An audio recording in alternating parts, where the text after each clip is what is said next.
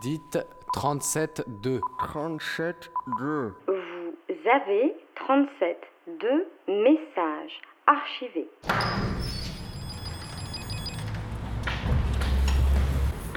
Oui, Oui, c'est nous. d'accord. Bonjour.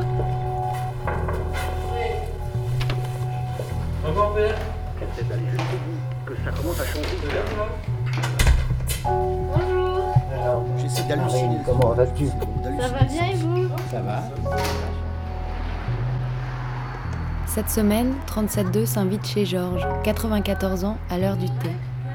Vous ne l'entendrez pas évoquer l'histoire de son père, caporal d'ordinaire dans les tranchées de la guerre de 14, ni celle de son frère Gaston, de 10 ans son aîné. Vous ne l'entendrez pas non plus raconter des souvenirs d'enfance sur le vélo de son père.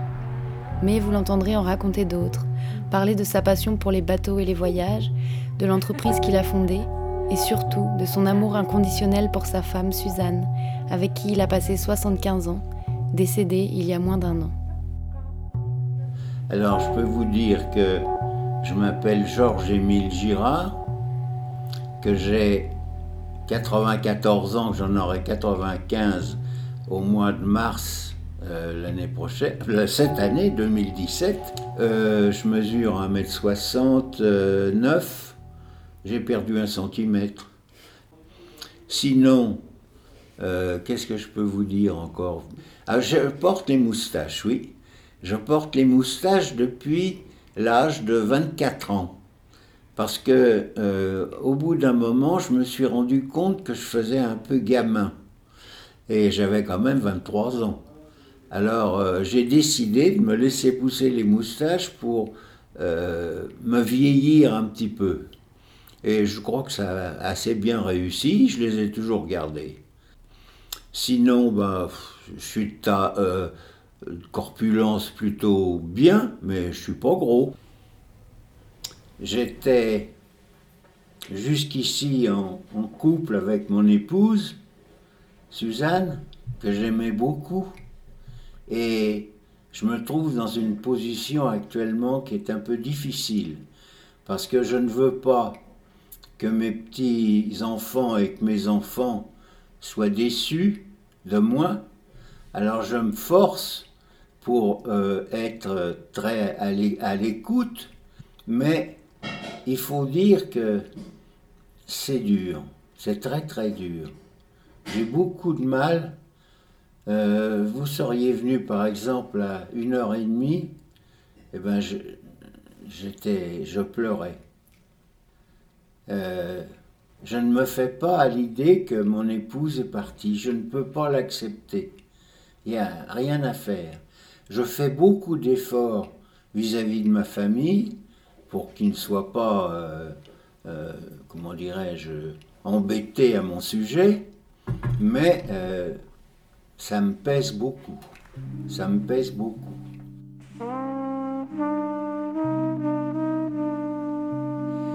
Ben écoutez, j'ai rencontré Suzanne en 1941, le 25 avril.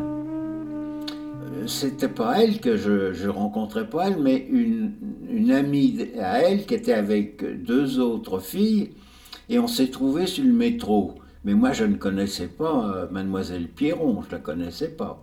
J'ai parlé avec la personne que je connaissais, et euh, cette personne s'est figuré que je venais, que j'étais content de la rencontrer et que pouvait peut-être continuer de se voir. Mais moi, c'est pas ça qui me. Tout de suite, j'ai vu Suzanne et ça me plaisait beaucoup d'être à, à côté d'elle.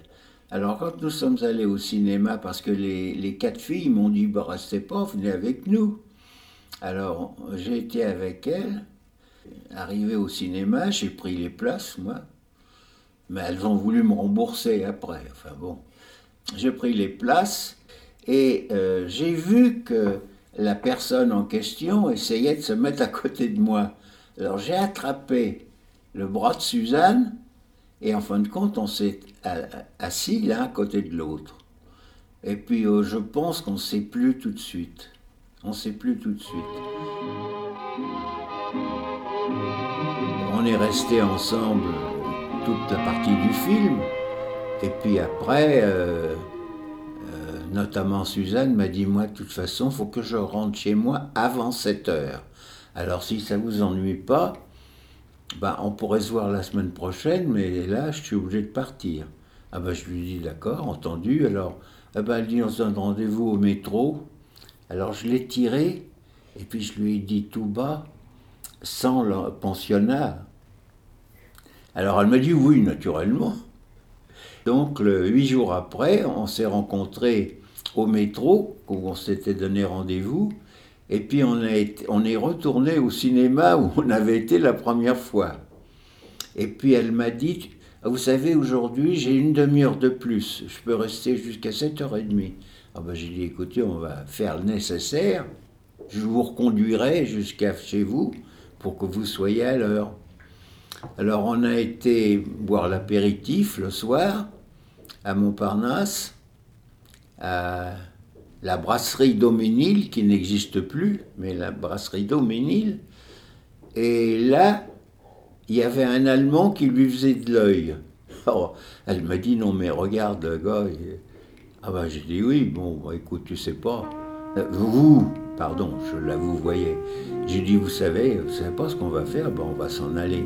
Comme ça, il vous foutra la paix, puis à moi aussi. Alors on est parti, j'ai été la reconduire jusque chez elle et on s'est embrassé pour la première fois, avant qu'elle monte.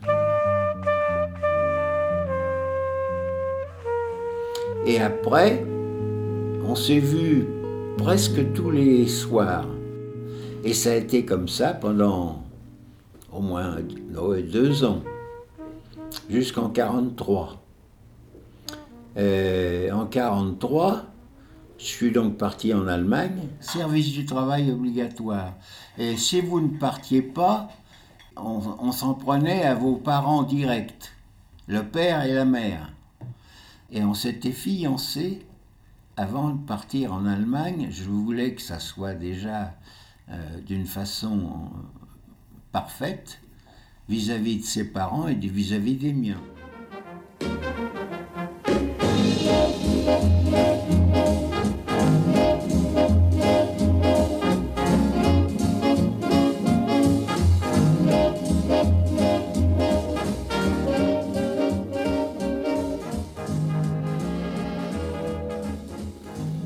Revenu d'Allemagne en 1944, au mois de janvier.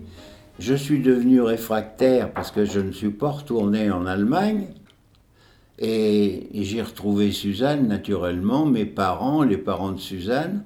Et alors après, donc, on en arrive au coin où on était mariés et que euh, nous avions prévu de faire quelque chose. Alors, j'avais promis à Suzanne que quand nous serions mariés, je continuerai de travailler encore environ un an et qu'après j'essaierai de me mettre à mon compte et de fonder un établissement de fabrication. Suzanne aussi travaillait de son côté et ça nous donnait une certaine sécurité. Mais par contre, euh, compte tenu de notre, notre nouvel établissement et que nous faisions nous-mêmes, il fallait absolument faire les factures, le courrier, la, représentation, il fallait faire un peu tout faire. Alors, euh, Suzanne s'était proposée pour faire toute la comptabilité et le secrétariat. Alors, pendant cinq ans, elle a travaillé le soir jusqu'à de 8h à minuit à la maison, et le samedi, euh, souvent de fois, surtout dans les fins de mois, son samedi était presque toujours pris le dernier de ce samedi du mois. Alors, nous avons eu la chance de réussir. L'usine existe toujours avec environ euh, 350 ou 400 personnes. Bon, dites donc, faut qu'on boive notre truc. Oui, il va être tout froid. Ça va être froid, le Il va être froid le vôtre. Vous voulez pas une petite brioche? Qu'est-ce que c'est que je fais Ah, c'est les petites, les petites fourchettes et puis les petites assiettes. Va chercher les petites assiettes dans le. vous savez. Dans le meuble là. qui- Bon, je ne veux pas me flatter, mais enfin. Quand je pense quelque chose que je veux vraiment réussir, c'est rare que je loupe. Je m'abstiens des fois. Je Je me dis non, là tu vas pas, c'est, c'est pas ton domaine, faut pas t'en, t'en occuper. Mais par contre, j'avais jamais mis le pied sur un bateau. Et regardez les, les croisières que je fais faire à Suzanne. Et qu'est-ce qui t'a donné envie de faire du bateau? J'en avais toujours rêvé. J'avais pas les moyens. Et quand j'ai eu, j'ai commencé à avoir les moyens, j'ai immédiatement acheté un bateau. Et t'avais déjà navigué un peu avant avec d'autres gens ou? Non. Mais euh, quand j'étais tout petit, on habitait Saint-Denis. Et à Saint-Denis, il y avait juste le canal qui passait derrière, vraiment euh, derrière la, maison où on habitait. J'étais toujours pendu à l'écluse, parce que l'écluse était juste à côté. Et c'est là, j'en sais rien, ma mère pouvait me mettre là, elle venait trois heures après, j'étais toujours là en train de regarder. Oh, tu sais, euh, moi j'étais amoureux de, de ces voyages qu'on a fait avec Suzanne. Oh, C'était merveilleux. C'est formidable d'arriver par l'eau euh, dans un pays comme ça, avec votre truc à vous, où vous vous couchez, vous Ouais. mangez, vous allez faire votre marché avec les gens du pays. Ce qu'il faut, c'est aller où, où on ne connaît pas. Mais vous savez que pour faire un, un voyage comme euh, on faisait jusqu'en Turquie, là, on passait, Suzanne et moi, on passait, enfin, on faisait pas que ça, mais enfin, il y avait un mois de préparation. Il fallait regarder les, distances. Il fallait regarder, j'avais tout, j'ai encore d'ailleurs tout un tas de trucs. J'ai, retrouvé le Turkish pilote. Et on, faisait nos, tout, tout notre parcours avant de partir, longtemps avant. On faisait ça euh, l'hiver. Et après, on, on retranscrivait ça sur un, sur un cahier. On, on se grattait pas l'oreille pour savoir comment on allait faire Ouais. en arrivant. On savait très bien, on avait fait déjà le voyage au moins deux ou trois fois, euh, mentalement, oui. Qui peut dire où vont les fleurs du temps qui passe? Qui peut dire où sont les fleurs?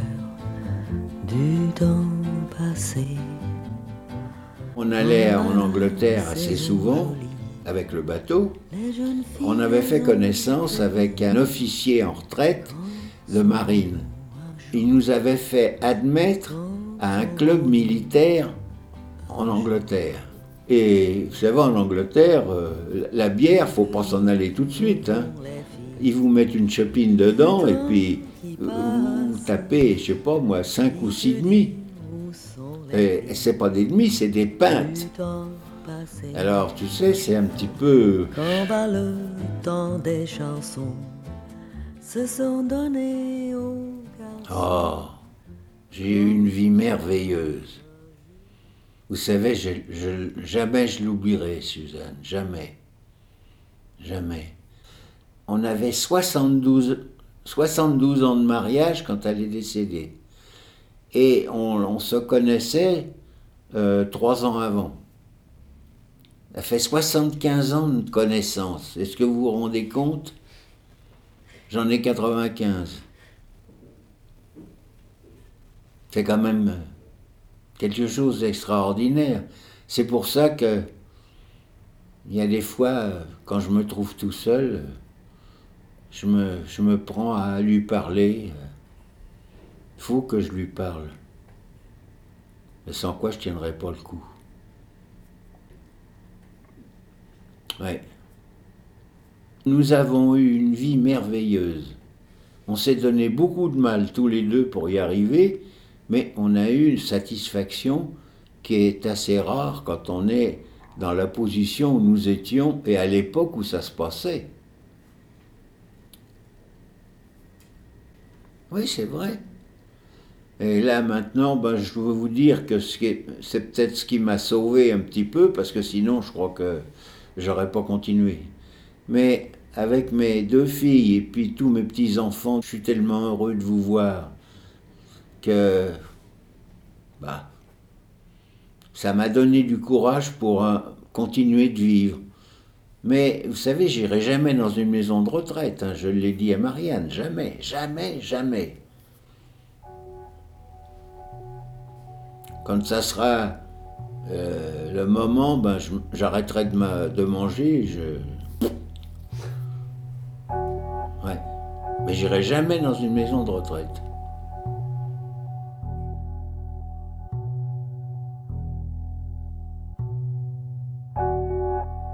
Vous venez d'écouter Georges dans 37.2. Voilà tout ce que je pouvais vous dire en gros sur ma vie. C'est vraiment en gros, hein. mais enfin je peux pas me mettre à vous raconter toute ma vie en détail. Ce portrait a été réalisé par Marine avec la complicité de Thibaut, l'un des petits-enfants de Georges. Ah si j'avais pas mal dans le dos, ça serait parfait. Je vais tâcher de faire quelque chose parce que Vous pouvez réécouter cette émission et la podcaster sur le www.radiocampusparis.org. c'est fou ce que ça passe vite une vie.